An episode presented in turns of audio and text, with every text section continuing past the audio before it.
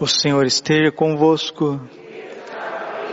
Proclamação do Evangelho de Jesus Cristo segundo Mateus. Naquele tempo a fama de Jesus chegou aos ouvidos do governador Herodes. Ele disse a seus servidores, é João Batista que ressuscitou dos mortos, e por isso os poderes miraculosos atuam nele. De fato, Herodes tinha mandado prender João, amarrá-lo e colocá-lo na prisão por causa de Herodíades, a mulher de seu irmão Filipe. Pois João tinha dito a Herodes, não te é permitido tê-la como esposa. Herodes queria matar João, mas tinha medo do povo, que o considerava como um profeta.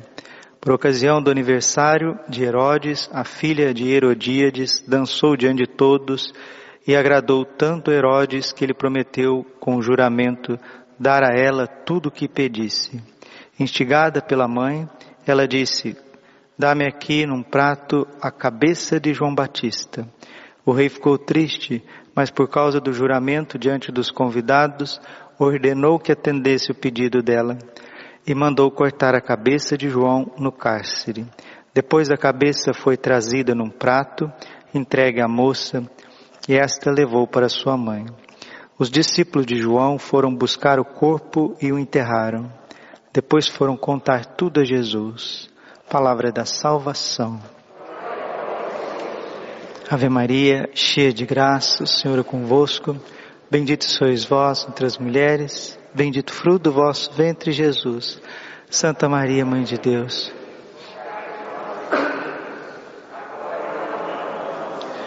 Vinde Espírito Santo, vinde por meio da poderosa intercessão.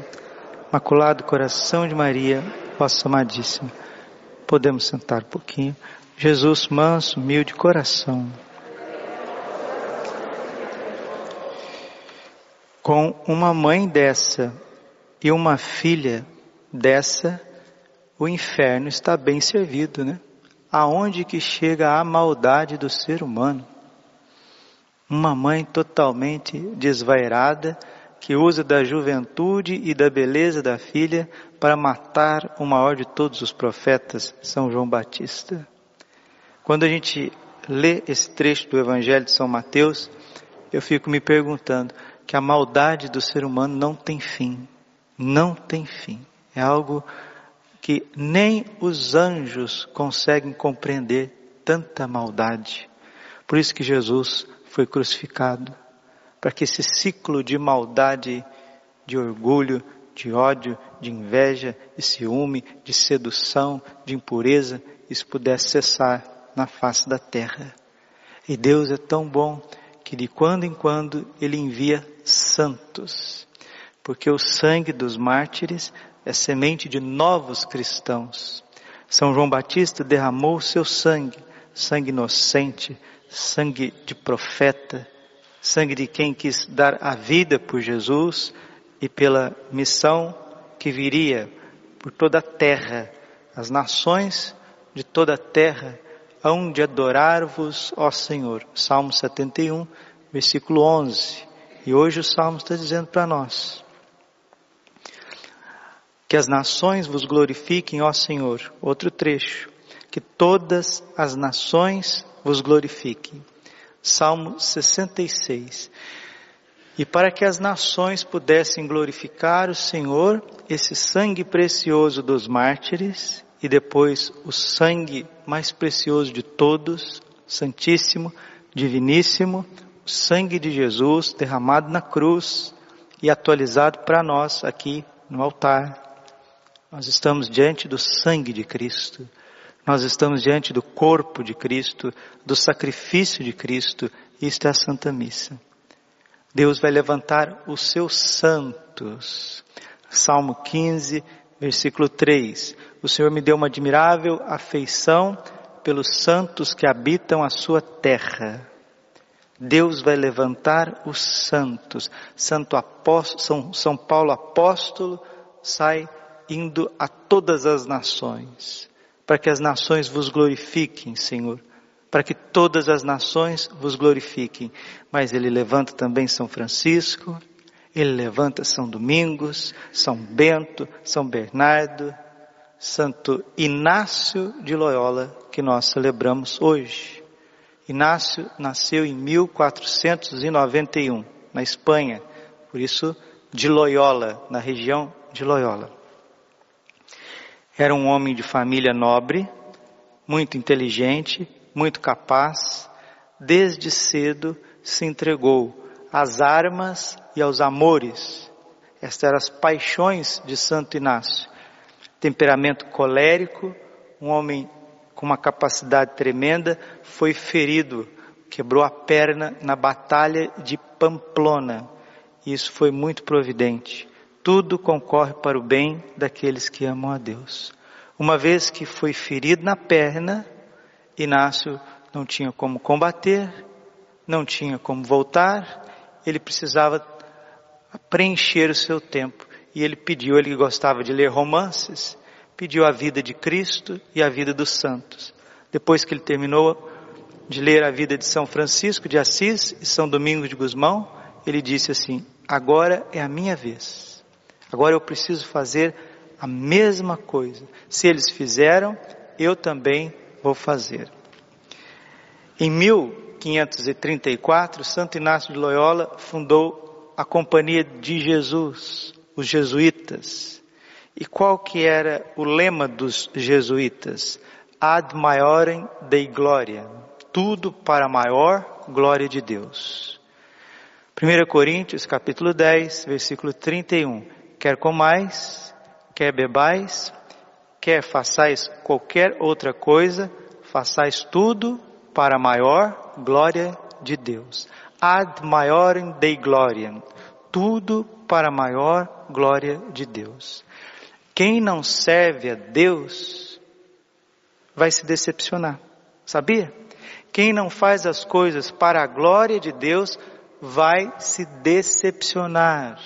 Na igreja nós temos que trabalhar para Deus. Não a nós, Senhor, não a nós, mas a vós toda a honra e toda a glória. Salmo 113, versículo 2. Não a nós, mas a vós toda a honra e toda a glória. Quantas pessoas que vêm na igreja por causa de problemas, dificuldades, não vêm mais. Quantas pessoas estão em grupos, em movimentos, por causa de um probleminha, de uma situação, vão embora. Essas pessoas, elas não servem a Deus, como diz São Paulo aos Filipenses, servem o próprio ventre, o próprio ego. Só permanece na casa de Deus quem serve a Deus, como São João Batista. Em meio às perseguições, como São Paulo, em meio às tribulações, como São Francisco, em meio às tentações, como São Domingos, em meio às missões, como Santo Inácio, na dor, na dificuldade. E ali nessa dor, nessa dificuldade, de ter quebrado a perna, e foram fazer curativo na perna, e engessaram errado, ele era muito vaidoso, um homem muito dado à, sociedade, ficou um pouco envergonhado por ficar com a perna torta, e o médico falou: agora já foi, não tem jeito mais precisaria quebrar tudo de novo. Ele, não, pode quebrar. Faça o que tem que fazer. Não, mas não tem anestesia. Faça o que tem que fazer. Me dá um pano aí. Mordeu um pano, mordeu uma toalha e pode quebrar. O médico quebrou a perna, o médico caiu para trás desmaiado e o homem ficou firme ali. Isso é gente, né? Quando a igreja o canonizou, escreveu na bula: Este homem tinha alma maior do que o mundo como nós estamos precisando de santos, de santas, pessoas que querem a maior glória de Deus. E a companhia de Jesus, ela vai, graças a Deus, né? Porque Santo Inácio foi o itinerário do Espírito Santo na vida dele. Antes dele ir para o seminário fazer filosofia e teologia, ele fez penitência. Viveu como eremita em Manresa. Ali ele descobriu a arte do discernimento dos espíritos sabendo que o ser humano age, se move por três espíritos: o espírito humano, nossa própria inteligência, ferida, machucada, confusa, às vezes também a gente acerta, mas mais erra do que acerta. Nós agimos também pelo Espírito Santo, quando age em nós, para que a gente possa fazer as coisas, e o Espírito maligno. São esses três espíritos que me movem. Ah, agora eu preciso ir tal lugar. Será que é a minha inteligência que está é, realmente contatenando as ideias para que eu possa ir em tal lugar? Ou é o Espírito Santo que está me inspirando? Ou é o demônio que está me inspirando? Então precisa dessa regra de discernimento para saber o que nos move. E para isso ele escreveu os exercícios espirituais. Graças a Deus, espalhado no mundo tem congregações, não só os jesuítas, congregações que aplicam os exercícios espirituais de Santo Inácio de Loyola.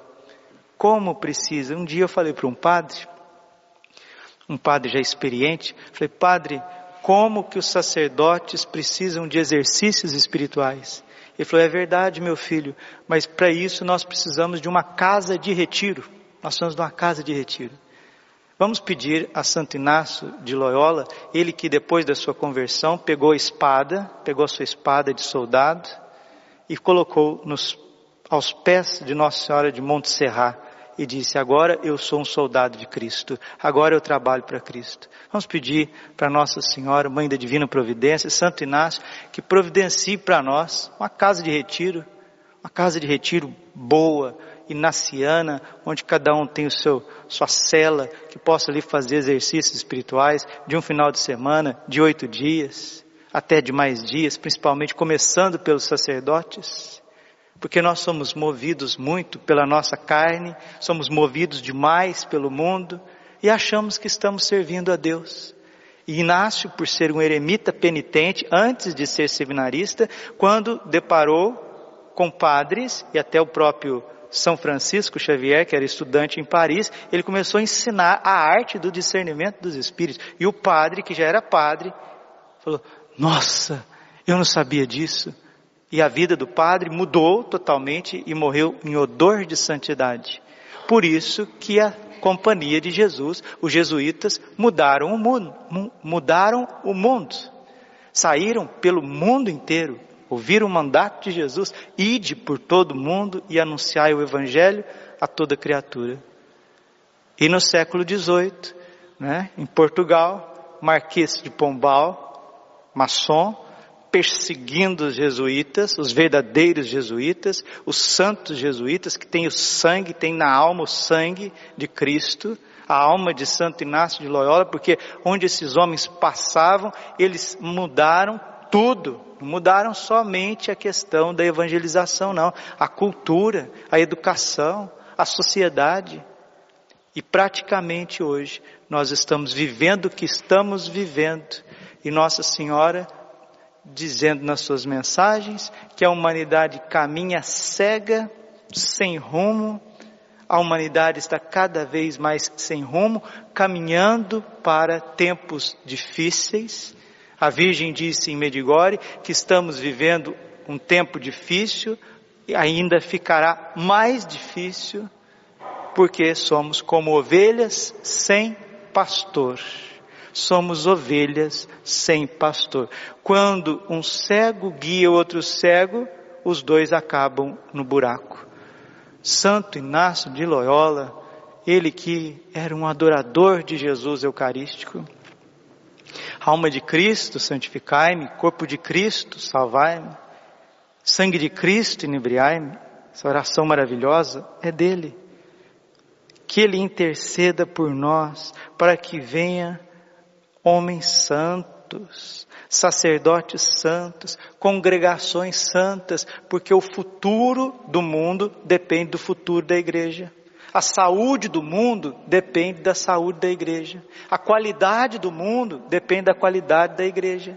E como diz o Fulton Sheen, venerável Fulton Sheen, ontem vimos no grupo de oração, né? A santidade, ela é descendente, ela vem da trindade para o Cristo encarnado e no clero. Se o clero não for santo, a igreja não vai ser santa e o mundo estará caminhando de mal a pior. Por isso a vida de Santo Inácio foi santificar-se para santificar.